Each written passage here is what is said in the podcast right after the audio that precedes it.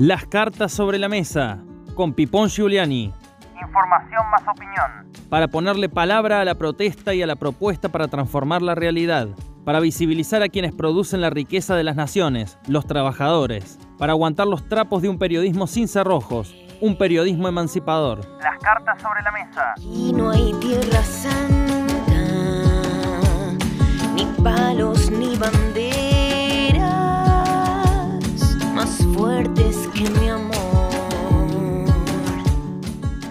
A 135 años del asesinato de los mártires de Chicago, condenados y ejecutados por exigir que la jornada laboral fuera de ocho horas, nuestro presente es de lucha, no tan solo porque no se respete esa conquista histórica, sino porque no hay trabajo y el trabajo que hay está precarizado, no alcanza.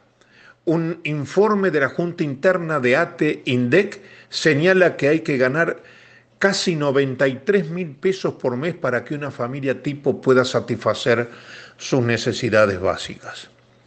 El primero de mayo, Día Internacional de los Trabajadores, se conmemora en todo el mundo, menos en los Estados Unidos, cuna del imperio, y Canadá, donde lo recuerdan el primer lunes de septiembre. Con el correr del tiempo, la conmemoración del primero de mayo se transformó en el acontecimiento más masivo, unitario y globalizado del mundo entero. Homenaje y compromiso que revela nuestro poder como clase, cuando somos conscientes de nuestra fuerza y capaces de reconocernos como el sujeto organizado de un proyecto colectivo.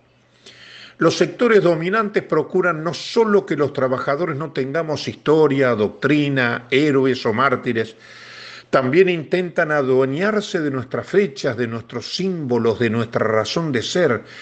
Para ellos el primero de mayo es el Día del Trabajo, una abstracción que responde a la lógica de negar al sujeto histórico, concreto, de carne y hueso, el trabajador.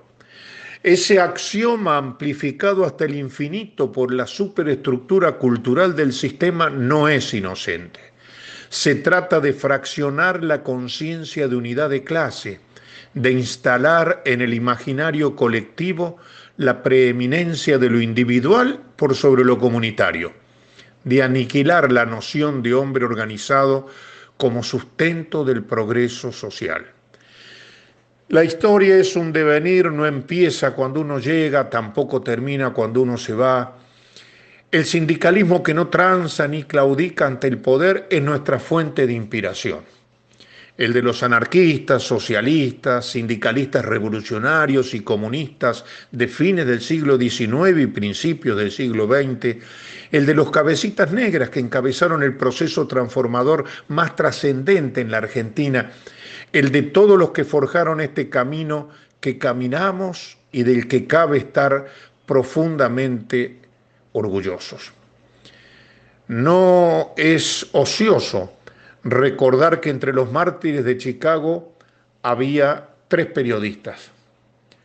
Tenemos más de 100 trabajadores de la prensa y la comunicación detenidos y desaparecidos durante la dictadura militar. La mayoría de los 30.000 militantes populares masacrados por la dictadura militar provenían del universo del trabajo.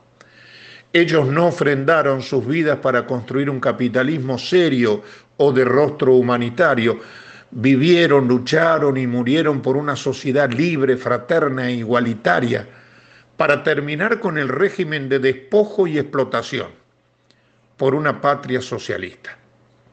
Rescatar su compromiso político, social e histórico se convierte en un imperativo insoslayable en momentos en que el enemigo opera incansablemente para mantener sus privilegios intactos y el campo popular debate, se organiza, confronta y articula en medio del vértigo de esta etapa asignada por la pandemia del COVID-19.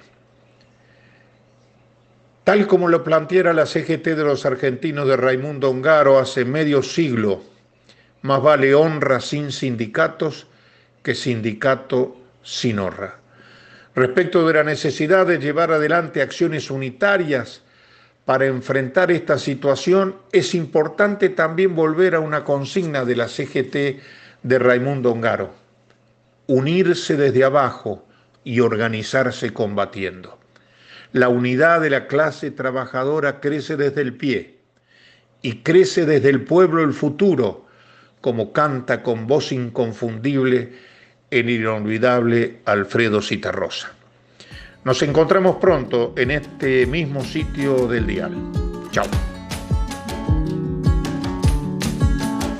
Las cartas sobre la mesa con Pipón Giuliani.